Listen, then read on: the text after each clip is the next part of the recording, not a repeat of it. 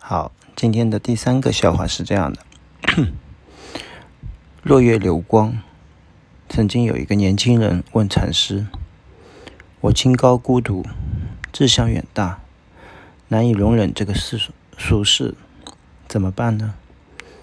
禅师于是拿出一个小袋子，让他去装满院的落叶。不一会儿就装满了。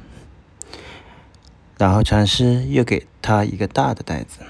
年轻人恍然大悟：“您是说我应该心胸宽阔？”海纳百川是吗？